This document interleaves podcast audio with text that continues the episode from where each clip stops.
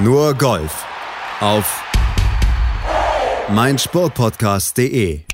Herzlich willkommen zu einer neuen Ausgabe von Nur Golf hier auf meinsportpodcast.de. Wir blicken zurück auf eine bewegte Woche, in der Covid-19 nicht das alles beherrschende Thema war. Wir können ein bisschen über Golf sprechen heute. Und wir, das sind Malte Asmus und natürlich Desiree Wolf. Hallo Desiree. Hallo Malte. Also Covid-19 nur am Rande, eher indirekt. Martin Keimer beispielsweise, der fühlt sich durch die Auswirkungen der Corona-Krise und die unterschiedlichen Strategien von PGA Tour und European Tour im Umgang damit bisschen ausgebremst und ja, vielleicht auch benachteiligt. Darüber reden wir gleich zum Start und dann werden wir sportlich. Ich hatte es angekündigt mit der Rocket Mortgage Classic mit Bryson DeChambeau. Wir reden über dessen sechsten PGA Tour Sieg, den ersten nach fast zweijähriger Durchstrecke und den ersten mit seinem ja, soll man sagen, neuen Körper, seiner neuen Herangehensweise, also dem ersten Sieg nach seiner quasi Transformation. Und wir reden über Ankündigungen, die die Konkurrenz sicherlich erzittern lassen. Aber zunächst mal Desiree zu Keimer. Der hatte sich in einem Interview der Welt beschwert, dass in den USA bereits wieder gespielt würde, während die European Tour noch pausiere, denn so könnten diejenigen Europäer mit Spielberechtigung auf der PGA Tour Punkte sammeln für den Ryder Cup, während er und andere aktuell nur Däumchen drehen können. Bisschen viel Mimimi, oder? Ja, ist ein bisschen schwierig die Argumentation, weil ähm, also ganz böse und hart formuliert, Martin Keimer ist noch nicht mal unter den Top 100 der Weltrangliste und äh, wäre jetzt aus meiner Sicht möglicherweise nicht so die direkte Gruppe äh, der Spieler oder wäre nicht in der Gruppe der Spieler, die da für einen Ryder Cup überhaupt irgendwie annähernd in Frage kommen. Ja, natürlich möchte er sich qualifizieren, das ist ja auch nur, nur recht und billig, aber ähm, er hat nun mal diese Spielberechtigung nicht. Und ähm, sollte der Ryder Cup dieses Jahr stattfinden im September, was aus meiner Sicht stark in Zweifel zu ziehen ist bei der Lage in den USA, ähm, also ich tippe da ganz stark auf eine Verschiebung ins nächste Jahr und dann hätte Keimer auch kein Problem mehr in Anführungszeichen. Ähm, aber sollte da gespielt werden, wird natürlich das Team noch dazu, wenn eben in Amerika gespielt wird, äh, tunlichst aus Spielern zusammengesetzt sein, die eben auch viel Erfahrung auf der PGA Tour haben. Die hatte Martin Keimer natürlich über Jahre. Ich verstehe die Argumentation. Äh, und ich verstehe auch, dass er sich da wieder reinspielen will in diese Klasse der Spieler, die dafür auswahlberechtigt sind. Aber ähm, naja, also ich meine, es ist ja auch nicht so, dass er jetzt in Europa mhm. absolut jede äh, Möglichkeit beim Schopfe ergreifen Nö, würde. denn es wird ja am Wochenende gespielt in Österreich, kleineres Turnier in Atzenbrook. Ab 9. Juli geht es da ja wieder zur Sache, aber ohne Keimer. Ja, er wird dann wohl erst bei der British Series starten und ähm, da gibt es dann Punkte zu sammeln. Ist eine schwierige Situation. Also ich, ich, ich fand die Diskussion interessanter, die es vor einigen Wochen gab, als es in Amerika wieder losging und äh, Typen wie Molinari und Tommy Fleetwood äh, gesagt haben, wir bleiben in Europa, die ja eine PGA-Tour-Berechtigung hätten und äh, wo sich Rory McIlroy sehr eindeutig geäußert hat und gesagt hat, ja, Freunde, also wenn ihr Karriere machen wollt, dann müsst ihr halt hier spielen, dann nehmt ihr halt in Gottes Namen zwei Wochen Quarantäne irgendwie in Kauf und mietet euch hier ein Haus und dann geht's hier los, aber hier spielt die Musik so ungefähr. Das war sehr, sehr, sehr klar von Rory, ungewohnt äh, wirklich forward von ihm mhm. äh, formuliert äh, Fleetwood und Molinari sagen natürlich, ja, mein Gott, sie müssen auch auf ihre Familie irgendwie Rücksicht nehmen. Und ähm, also da, das ist eigentlich eine interessantere Diskussion. Bei Martin Keimer sehe ich es jetzt gerade nicht so ganz, ähm, worauf er da genau raus wollte. Der muss es einfach spielen und der soll jetzt spielen und der soll sich da wieder nach vorne spielen. Das wollen wir ja alle sehen, so ist es ja nicht, um Gottes Willen. Und wenn er jetzt da in England bei den fünf Turnieren gut spielt und sich in Szene setzt, dann äh, werden ja auf Ergebnisse folgen ja dann auch immer die Konsequenzen, sprich mehr Punkte, Einladungen, da, da, da. Mhm. Also das geht dann seinen Gang. So ist es und deshalb lieber mehr spielen, weniger reden, aber gut, er ist gefragt worden, wahrscheinlich von den Kollegen der Welt, hat geantwortet und seinen Unmut dann Luft gemacht, aber trotzdem, es ist, äh, ja, es er hätte ja einfach in den letzten Jahren auch besser spielen müssen. Dann hätte er seine Spielberechtigung nicht verloren. Dann hätte er jetzt nicht das Problem. Dann hätte er vielleicht eher das Problem Molinari Fleetwood. Aber die aus meiner Sicht, da finde ich auch von, zu Unrecht von Rory McIlroy kritisiert wurden, weil es geht nicht immer nur ums Geld, nicht immer nur um die Karriere. Ja, also das habe ich auch nicht verstanden. Ich bin ja wirklich äh, ein großer Fan von McElroys, ähm, ja, einfach äh, nicht Ausdrucksweise, aber von seiner Art, Dinge auf den Punkt zu bringen und sich nicht zu scheuen, sich zu äußern. Zumal er ja auch Olympia vor zwei Jahren nicht gespielt hat, unter anderem, weil das Zika-Virus dort grassierte. Ähm, das, äh, ja, das hat er halt gesagt. Ja gut, äh, aber er ist damit an die Öffentlichkeit gegangen und das ist ein Zitat äh, und dem muss er sich jetzt messen lassen. Ja, also du hast natürlich völlig recht. Ich habe das damals nur nicht so ganz äh, geglaubt. Ähm, Gut, ja, ich auch nicht, auch aber. Nein, also hat mich auch überrascht. Also, dass äh, Rory da so krass äh, klar sich äußert und die Teamkollegen im Prinzip angreift. Also, das kann man fast schon so sehen. Oder also wirklich, das ist schon war, war schon eine, ja, eine ungewöhnlich äh, starke äh, Äußerung. Und ähm, das, das habe ich nicht ganz verstanden, weil ich tatsächlich denke, meine Güte, du musst halt überlegen. Natürlich gibt es auch Spieler der ähm, European Tour, die die PGA Tour Spielberechtigung haben, die drüben sind. Prominentestes Beispiel Terrell Hatton, nicht prominentest, aber der da jetzt die besten Ergebnisse erzielt hat. Ähm, das ist eine Entscheidung, die, glaube ich, im Moment ähm, im Angesichts äh, des, des, der Covid-19-Krise jeder für sich selbst treffen muss. Und ähm, ja, dann darf man sich nur hinterher natürlich nicht drüber beklagen, wenn dann die Punkte fehlen. Aber das haben ja Molinari und Fleetwood in dem Sinn auch nicht nicht ganz genau so getan. Und natürlich ist die Situation unglücklich. Also da würde ich schon noch mal gern drauf raus. Die mhm. PGA Tour fängt da frischflockig an zu spielen, spielt ihre Turniere. Die äh, European Tour tut das noch nicht, ist da weitaus vorsichtiger. Ähm, möchte nicht wissen, ob wir in ein paar Wochen da nicht drauf zurückblicken und sagen, mit Recht. Ähm, werden wir sehen. Ich hoffe, ich hoffe nicht, äh, dass sich die Lage da in den USA jetzt dann, obwohl wir jetzt keine neuen Fälle zu vermelden haben, also keine neuen Fälle im Golfbereich, mhm ähm, dann da jetzt äh, noch deutlich verschlechtert. Aber es kann ja wirklich sein, dass die Vorsicht auf Seiten der European Tour durchaus berechtigt ist. Und ähm, also ich wäre da jetzt einfach im Moment mal so, dass ich jeden das so machen lasse, wie er das für richtig hält. Und dann ähm, muss man halt dann entsprechend damit leben, eine richtige Gerechtigkeit wirst du jetzt in diesem Jahr nicht hinkriegen. Das ist nicht machbar, aber dafür ist es halt auch eine Pandemie. Also Hast du aber ja im Golf sowieso nie, weil PGA Tour, European Tour, da ist ja schon ein großes Ungleichgewicht auch in der Punktevergabe. Das sowieso. Und das wird natürlich dann dadurch, durch die Situation jetzt, dass die European Tour noch gar nicht spielt, noch krass verstärkt. Aber wie gesagt, ich, ich sehe im Moment, und das hat ja auch äh, Keimer gesagt, irgendwie fühlt es sich unfair an, aber es fehlt einem das Gegenargument. Mhm. Und genauso ist es ja. Also du kannst ja, es ist ja nicht so, dass irgendjemand was gemacht hat und du kannst sagen, du, das war aber, das war jetzt aber gemein, das ist doof. Also so einfach ist die Geschichte nicht. Und insofern, ja, äh, muss man da jetzt einfach mal ein bisschen cool bleiben. Und zu der ganzen Ryder Cup-Argumentation würde ich, wie gesagt, sagen, hey, ähm, mal ganz, ganz entspannt bleiben, weil ich sehe den nicht in 2020 ja. gespielt gehe ich auch nicht von aus, dass das tatsächlich vom 25. bis 27. September in Whistling Straits in Wisconsin stattfinden wird, so wie es eigentlich geplant war. Die Verschiebung wird doch sehr, sehr wahrscheinlich dann sein. Werden wir natürlich beobachten hier bei Nurgolf auf meinsportpodcast.de. Ihr erfahrt's, sobald es entschieden wird, natürlich bei uns hier im Podcast. Und jetzt blicken wir gleich auf die sportliche Seite des Wochenendes bzw. der letzten vier Tage auf der PGA Tour Rocket Mortgage Classic und Bryson DeChambeau gleich bei uns Thema nach einer kurzen Pause. Rocket Mortgage Classic, jetzt bei uns Thema hier bei Nurgolf auf mein Sportpodcast.de. Bryson DeChambeau hat dieses Turnier gewonnen mit drei Schlägen Vorsprung vor Matthew Wolf und fünf Schlägen Vorsprung vor Kevin Kistner. Er war am Leaderboard am Ende ganz oben und mit seinen Abschlägen auf dem Platz gefühlt noch weiter vor den anderen kilometerweit. Driving Distance von 350,6 Yards hatte er am Ende auf der Uhr. Abschläge, die so weit flogen, dass er den Platz im Detroit Golf Club quasi damit entschärfte und dafür entschuldigte er sich hinterher auch nochmal beim Platzdesigner. I was excited to come play uh, Donald Ross design, and uh, I'm sorry, Mr. Ross, I didn't mean to hit it over those bunkers all the time, but it just happened.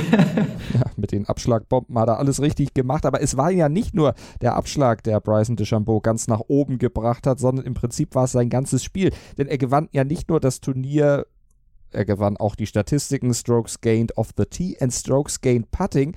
Jeweils auf Platz 1 lag er in diesen Statistiken und das ist vor ihm in der Shotlink-Ära noch keinem Spieler gelungen. Desiree, das ist schon bemerkenswert. Das ist sicher bemerkenswert ähm, und er hat sowieso das ganze System letztendlich gecrashed. Das übrigens als Randbemerkung. weil äh, in irgendeiner äh, Statistik, jetzt habe ich dummerweise vergessen, wie der genaue Name war, ähm, wurde überhaupt nicht mehr erfasst. Also das System erfasst einfach alles, was äh, 30 äh, Yards vom Grün entfernt ist, als Approach Shot. Mhm. Proximity Und, to the hole ist das. Ja, genau, danke. Danke, vielen Dank. Wenn ich dich nicht hätte, meine Güte. Ähm, und bei Proximity to the Hole äh, war er auf Platz 70 dann, was also nicht der Realität entspricht, weil die zum Teil eben seine, also seine zweiten Schläge nicht mehr rechnen konnten, weil die eben schon äh, in dieser äh, Approach-Distanz äh, zum Grün waren. Und insofern ist also Shotlink sowieso überfordert mit Bryson DeChambeau inzwischen. nicht nur Shotlink, offenbar alle. Und er selber, ja, der ist mit sich wieder im Rein es der erste Sieg nach anderthalb Jahren Pause war. Nach anderthalb Jahren letztlich auch harte Arbeit an sich selbst. Und deshalb ist es so besonders, weil er mittlerweile ja jemand völlig anderes ist, zumindest körperlich und vom Golfspiel her, hat er selber gesagt. It's, it's a little emotional for me because I did do something a little different. I changed my body, changed my uh, mindset in the game, and I was able to accomplish uh, a win while playing a completely different style of golf. And it's pretty amazing to see that, and uh, I hope it's an inspiration to a lot of people that if they set their mind to it, you can accomplish it. Er hat es geschafft. Äh, es ist nicht selbstverständlich, dass so eine Komplettrenovierung deines Spiels sich dann auch, ja, ich sag mal jetzt so schnell dann auch in Ergebnissen niederschlägt. Aber wenn es klappt, dann eben beim verrückten Professor. Ja, bei Bryson DeChambeau muss man immer in Rechnung ziehen, dass er ja nicht einfach nur sinnlos irgendwas macht, ohne darüber vorher ausreichend nachgedacht zu haben.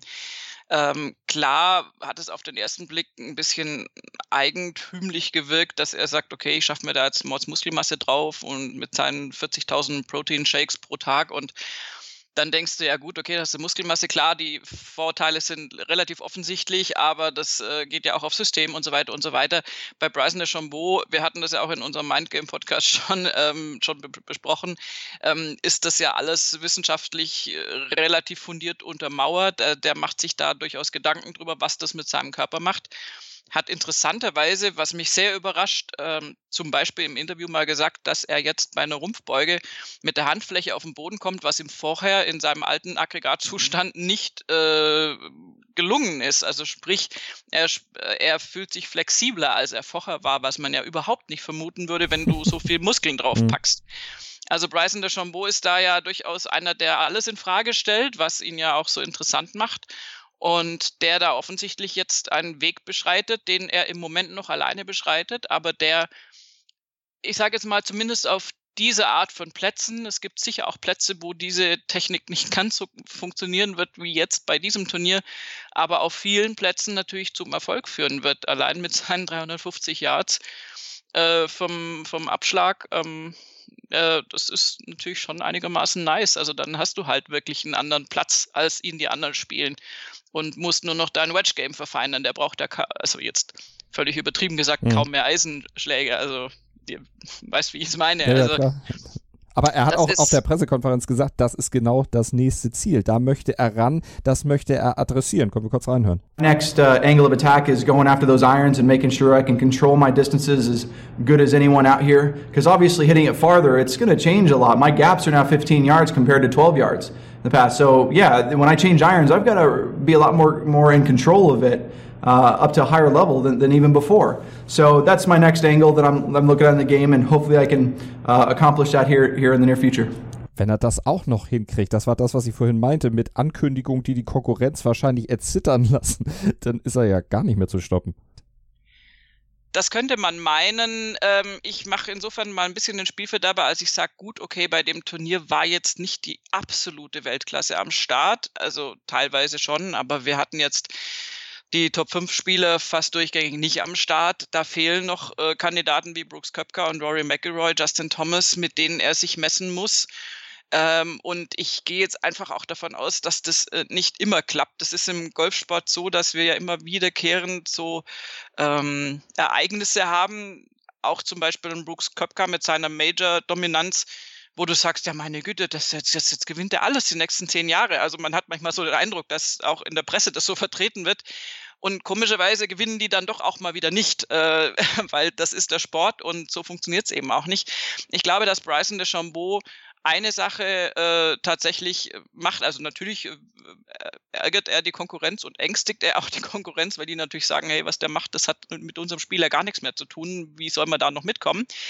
Ähm, er wird diese Diskussion mit den Platzlängen wieder auf, aufflammen lassen, die natürlich auch noch nie äh, wirklich weg war. Und ähm, es ist die Frage, inwiefern er tatsächlich Nachahmer findet und äh, inwiefern er damit prägt er damit eine ganze Generation von neuen Golfspielern, die alle so bepackt sind mit Muskeln wie, wie Bryson DeChambeau? Oder ist das jetzt wieder sein Style und nivelliert sich das dann ein bisschen weg? Das ist, finde ich, schwierig einzuschätzen zum momentanen Zeitpunkt. Da bin mhm. ich jetzt aber so Berufsskeptikerin. Also das, das äh, kann man durchaus enthusiastischer sehen, was er da macht. Ja, das kann man ja immer von zwei Seiten sehen. Er ist auf jeden Fall einer, der weiter dranbleiben will. Das hat er auch gesagt nach diesem Turniersieg. Nicht nur das Eisenspiel, wie wir eben gehört haben, verbessern will, sondern sein gesamtes Trainingsprogramm natürlich auch fortsetzt. Deshalb so groß Zeit zum Feiern wird er sich gar nicht genommen haben. Der ist nämlich gleich heute am Tag nach dem Sieg wieder nach Denver geflogen. Ja, und da hat er uns dann auch auf der Pressekonferenz erzählt, was er da dann wieder machen wird. Tomorrow I'm going to Denver to work with Greg Roscoff again. Um, I'm going to be working also with NeuroPeak, um, doing some brain training stuff to see see how much stronger I can get uh, before I come back to, to Memorial. Um, so I'm, I'm, I'm going. I'm full sailing, going as hard, hard as I can to get as strong and big as I can. Also er macht alles daran oder setzt alles daran, um noch besser zu werden. Diese Neuropeak-Geschichte, wir haben sie ja in unserem Mindgame-Podcast auch deutlich und sehr ausführlich besprochen. Also diese Gesamtheit äh, oder diese Ganzheitlichkeit, mit der er da zu Werke geht, eben auch das Gehirn dann entsprechend noch zu polen. Jetzt hat Kevin Kistner gesagt, der Dritter geworden ist bei dem Turnier. Boah, das zeigt mir aber auch, wie viel Zeit der Junge einfach hat. Der braucht mal Kinder oder sowas. Enteilt er nicht so sehr, dann ist er ein bisschen eingebremst. Äh, kann ich total verstehen, ist auch so. Also Bryson DeChambeau verwendet wirklich jede, also gefühlt jede Sekunde seines Daseins auf seine äh, Entwicklung und auf seine äh, äh, ja, auf, auf, auf sein Besserwerden. Und äh, da ist das natürlich bei vielen anderen Pros, die äh, Familie haben, bei Simpson mit zum Beispiel fünf Kindern. Ähm, klar ist der nicht oft zu Hause bei diesen fünf Kindern, weil er natürlich in der ganzen Welt rumreist und vor allen Dingen auch in ganz Amerika jetzt im Moment. Aber ähm, das ist einfach nochmal eine andere Sache. Da brauchst du Zeit für. Mit denen hast du Gespräche, da musst du dich kümmern, egal wie viel die Frau dir da abnimmt. Und das hat Bryson de Chambeau im Moment nicht. Auf der anderen Seite kann man natürlich auch sagen, es gibt auch noch eine ganze äh, äh, keine Ahnung, äh, Kolonie, äh, ganze Legion von anderen Single-Spielern, die auch keine Frauen, keine Familie haben und die nicht so an sich rumbasteln und die nicht so improven, wie äh, Bryson de Chambeau das tut im Moment. Insofern, ähm, wir werden sehen. Ich sehe äh, im Moment nicht, dass seine persönliche Herangehensweise an dieses wirklich unglaublich äh, äh, ja, fast schon krampfhaft, also ohne das ganz negativ zu sehen, dieses krampfhafte besser werden wollen mhm. und sich verbessern, was er, das kommt ja auch so ein bisschen aus seiner Geschichte, dass er immer anders war und dass er immer so der Underdog war und äh, immer als so ein bisschen verrückt angesehen wurde und sich immer seinen Weg erkämpfen musste. Das ist ja eine unglaublich starke äh, Prägung, die er da hat, schon quasi frühkindlich oder auch kindlich ja. und jugendlich. Und der gibt er natürlich jetzt statt und insofern ist er da äh, drauf aus, sich, sich unendlich zu verbessern und diese Energie und diesen Antrieb haben einfach ganz wenige. Fertig aus. Das ja. ist auch das, was ein Spitzensportler von einem sehr guten Sportler unterscheidet. Aber weil er eben immer anders war, fühlt er sich vielleicht aktuell auch so ein bisschen, ich will nicht sagen verfolgt, aber zumindest doch ein bisschen sehr auf dem Kieker, denn er hat sich ja am Samstag mit dem Kameramann angelegt, der ihn nach einem äh, verfehlten Schlag, nach einem Misshit äh, dann etwas lange für seine Begriffe äh, gefilmt hatte und da gab es eine ziemliche Kontroverse drum.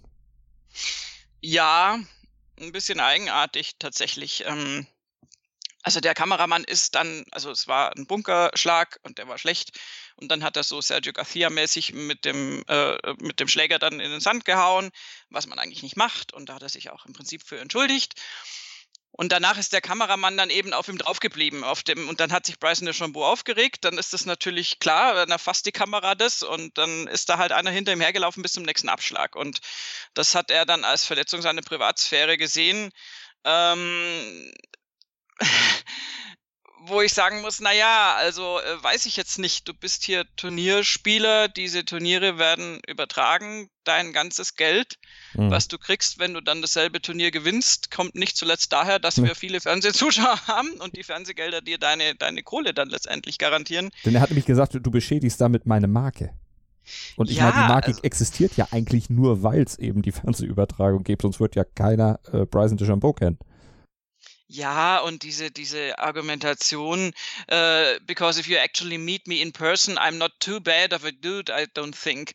Ich meine, was soll denn das, wenn ich auf dem Platz, ich meine, weißt du, also ich gehe ja mit bis zu diesem Schlag ins Sand, dass er jetzt im Bunker steht und sich aufregt. Das sagt ja auch, Emotionen zu zeigen ist ja auch normal und wir nehmen unseren Beruf ernst und so und wollen ja was. Ja, ist ja okay.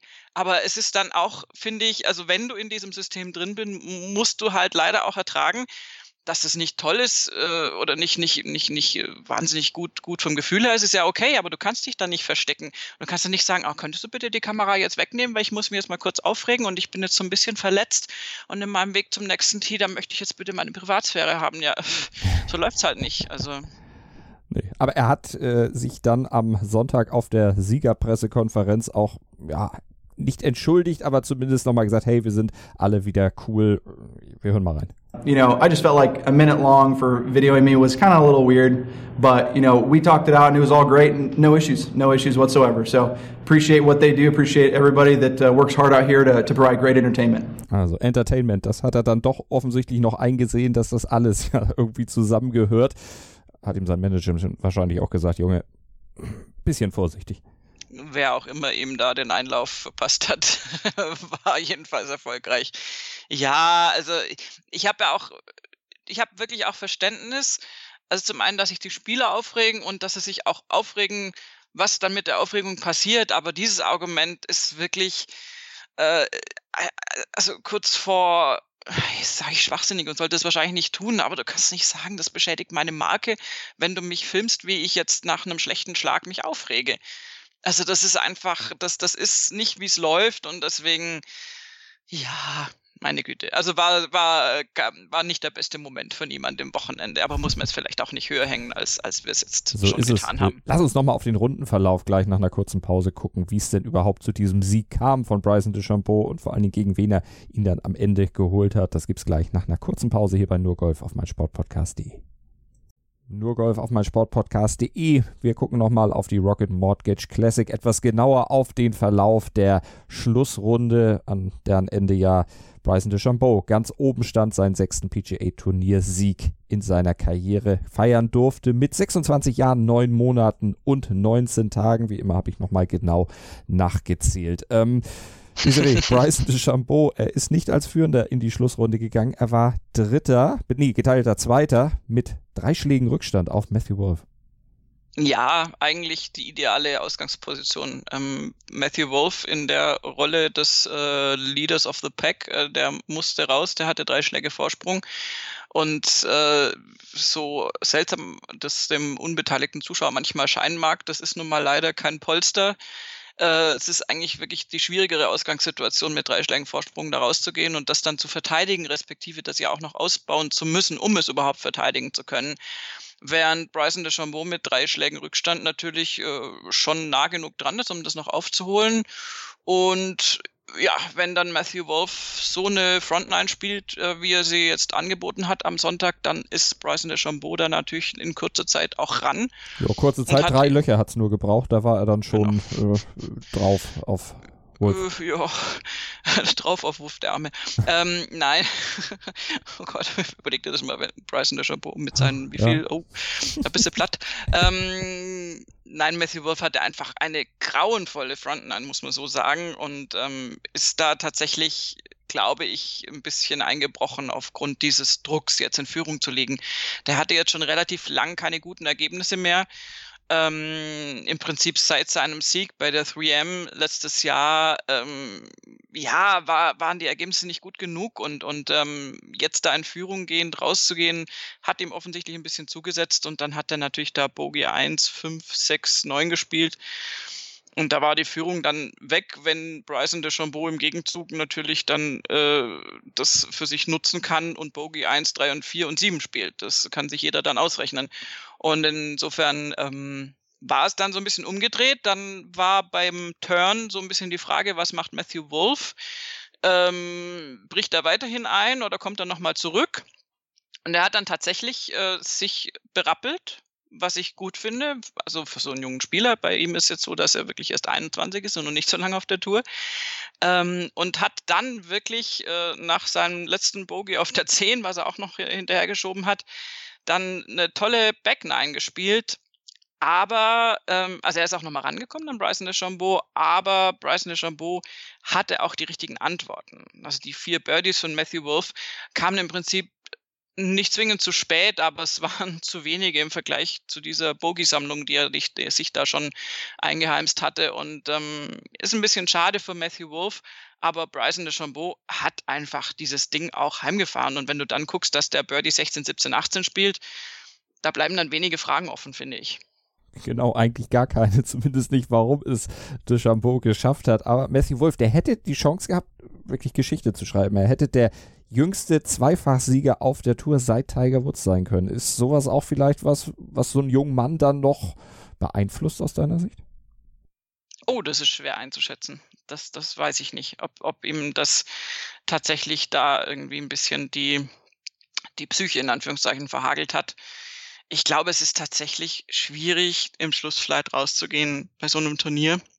Witzigerweise ist übrigens die Konstellation so, dass bei seinem Sieg letztes Jahr bei der 3M ähm, Bryson DeChambeau zugucken musste, wie er dann den Putt reingemacht hat und sich den Sieg geholt hat. Und diesmal, ich meine, Matthew Wolf war an einem anderen Flight, der musste jetzt nicht direkt zugucken, aber ähm, diesmal hat Bryson DeChambeau das äh, für sich entschieden. Also die beiden äh, haben da durchaus eine, eine Mini-Historie zusammen ich glaube, für, für Matthew Wolf war das einfach ein, ein, ein, Lernprozess. Ob der da jetzt an irgendwelche Statistiken denkt, ist schwierig, weiß ich nicht. Also die sind manchmal echt so drauf, dass sie das gar nicht wissen. Und ähm, insofern weiß ich nicht, ob ihn das beeinträchtigt hat, aber ich glaube, das ist für so einen jungen Spieler wahnsinnig lehrreich, gerade auch so eine Schlussrunde zu erleben. Die, die ersten drei Tage zu spielen und da zu sein, wo er war, das ist ja schon alle Ehren wert mit diesen drei Schlägen Vorsprung.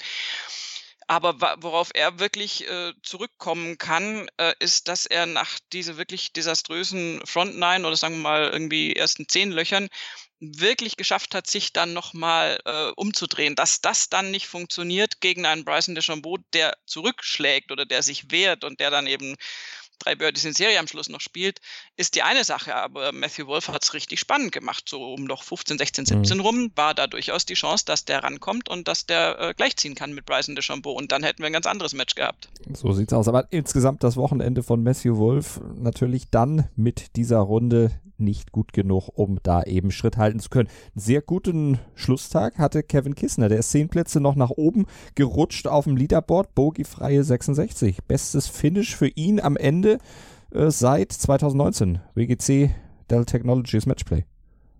Ja, auf jeden Fall eine super Schlussrunde. Die 66 ist sehr kleidsam. Bogiefrei ist äh, Weiß nicht, ob das noch ein anderer geschafft hat. Da habe ich jetzt nicht alles durchforstet, muss ich ganz ehrlich sagen. Aber es ist auf diesem Platz gar nicht so einfach. Also du hast da durchaus schon ähm, Möglichkeiten, auch Bogies einzufahren. Gab noch zwei, die es geschafft haben. Selbst Stracker, der ist geteilter Achter am Ende geworden, hat eine 67 oh, am Schlusstag gespielt und Kyung Hoon Lee mit einer 68 am Ende. Okay, bei Stracker hätte es mir natürlich auffallen können, aber ähm, Nee, das ist aber äh, trotzdem im Vergleich zu den anderen, man sieht, es sind dann immerhin nur drei im ganzen Feld, ist das eine mhm. absolute Leistung. Das ist auch bei Stracker dann wirklich hoch einzuschätzen. Und ähm, ja, ich finde Kevin Kistner schon allein deswegen cool, weil er sagt, Bryson braucht mal Familie, damit er nicht so viel zum Trainieren kommt. Das macht ihn sehr sympathisch. Für mich auch der Spruch der Woche. Ja, er hat zu viel Zeit. Schläft wahrscheinlich auch zu gut ja, eben, eben, eben, so ein paar schreiende Kinder, aber ich meine, die hast du auch nicht auf, auf dem Hotelzimmer. Also das muss man jetzt dann auch, also selbst ein Web Simpson hat keine fünf schreienden Kinder äh, auf Tour mit dabei. Stimmt, das hat nur Roger Federer im Tennis. Aber ich glaube, die können sich dann auch eine etwas größere Suite leisten, wo dann die Kinder vielleicht nicht im gleichen Raum schlafen. Ich wollte gerade sagen, also ich gehe von aus, dass die zwei, drei Meter weiter weg sind und selbst wenn dann äh, gekräht wird, äh, hm. es nicht zwingend an sein Ohr dringt. Vielleicht Würde auch noch wundern. eine Nanny dabei, man weiß es nicht genau. Vielleicht. Schauen wir mal einfach, was äh, da gerade in Sachen Bryson DeChambeau dann einfach noch mehr rumkommt, denn äh, wir haben es ja gehört, er arbeitet weiter hart, wird dann beim Memorial wieder einsteigen und sein Ziel natürlich Major. Klar, und ähm, realistisch gesehen ist er Mitfavorit für die PGA Championship. Auch berechtigt, jetzt wenn wir mal aufs Layout gucken.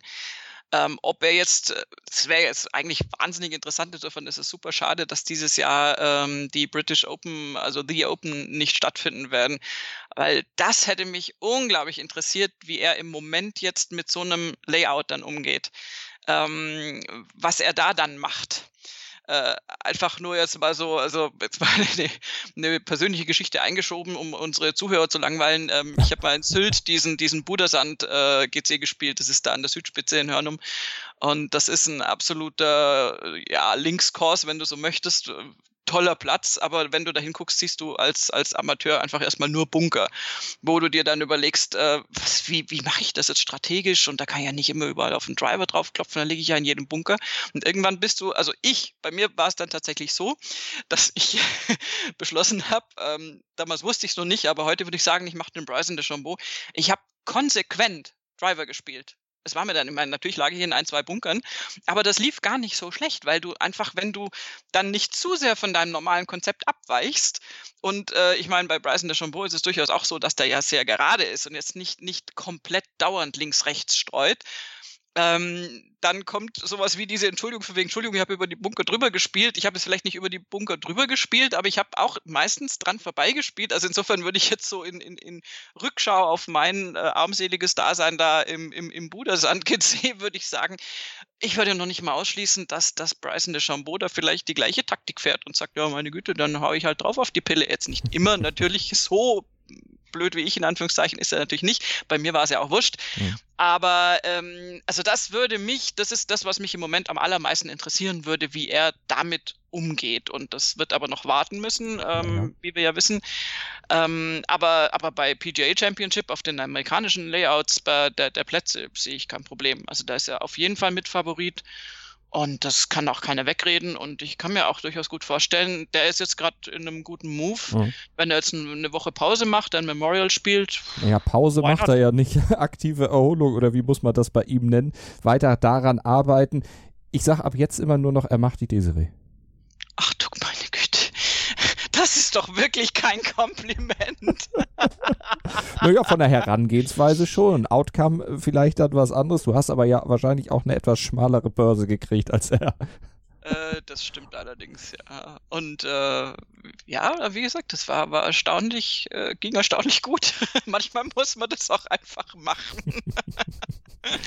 Nein, um Gottes Willen. Also bitte, bitte, äh, das, das, das sind jetzt äh, Klassen äh, auseinander, ja. aber ja, also was, was, also zum einen interessiert mich, wie Bryson DeChambeau so, so ein Blatt spielen würde, auch so ein Linkskurs jetzt speziell, äh, möglichst eben jetzt auch wirklich noch mit fiesen Bedingungen, mit Wind und so mhm. weiter. Also geht er da weit weg von seiner Strategie oder hat er bis dahin, was er angedroht hat, sein Eisenspiel so weit verbessert, dass er dann halt mit noch nicht mal Driving Irons, sondern mit, was weiß ich, einem Dreier-Eisen dann halt auch ungefähr so weit liegt wie die anderen, mhm. wenn sie einen Driver spielen. Das kann auch sein.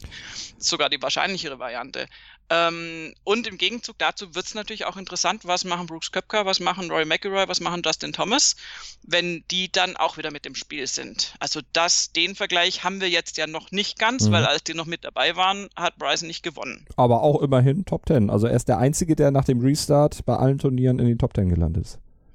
Ja, ja, also wie gesagt, der ist konstant in mhm. Topform, aber ich möchte es trotzdem erstmal noch sehen, wenn alle anderen Topspieler dann auch vor Ort sind und einem Brooks Köpka und der PGA Championship kann ich mir auch vorstellen, dass der da weiß ungefähr, wie das ja. zu spielen ist. Wir wissen ja, wie leicht das ist, Major zu spielen. Das hat Brooks ja immer wieder gesagt. Gibt eigentlich nichts Einfacheres. Aber nur für ihn. Ja, natürlich. Aber wahrscheinlich hat Bryson da nochmal auch so einen ähnlichen Ansatz jetzt, wenn er jetzt nochmal bei Neuropeak jetzt da nochmal sich, sich äh, einen guten äh, Einstellungssatz äh, oder, oder ein gutes Mindset geben lässt. Ähm, ja, keine Ahnung. Also das wird auf jeden Fall spannend werden. Und ganz ehrlich, wenn jetzt Bryson de Chambeau und diese ganze Körperumstellung, ich sage es mal Körperumstellung, nicht Schwungumstellung wäre, ähm, wäre es auch relativ langweilig seit dem Restart, weil das ist abgesehen von den äh, ja nicht zu übergehenden Geschichten mit Covid-19 und ähm, den entsprechenden auftretenden Fällen, ist das im Moment golftechnisch das Interessanteste, was passiert, finde ich zumindest. Und deshalb werden wir es auch im Blick behalten hier bei nur Golf auf meinsportpodcast.de. Natürlich sind wir weiter am kleinen weißen fliegenden Ball für euch, werden euch weiter auf dem Laufenden halten über alles, was im Golfsport passiert. Diese Woche dann ja auch mit der Vorschau endlich wieder auf die European Tour. In Österreich wird ja am Wochenende gespielt und darauf bereiten wir euch natürlich auch noch vor. Und am nächsten Montag, da fassen wir dann wieder alles zusammen, was auf PGA und European Tour dann so passiert. Da wird die Sendung dann noch ein kleines bisschen länger. Sind ja dann wieder mehrere Turniere, über die wir berichten können hier bei uns in der Sendung. Vielen Dank wie immer fürs Zuhören. Vielen Dank auch, dass ihr uns abonniert und dass ihr uns rezensiert bei iTunes. Und vielen Dank natürlich auch an Desiree. Gerne. Nur Golf auf meinsportpodcast.de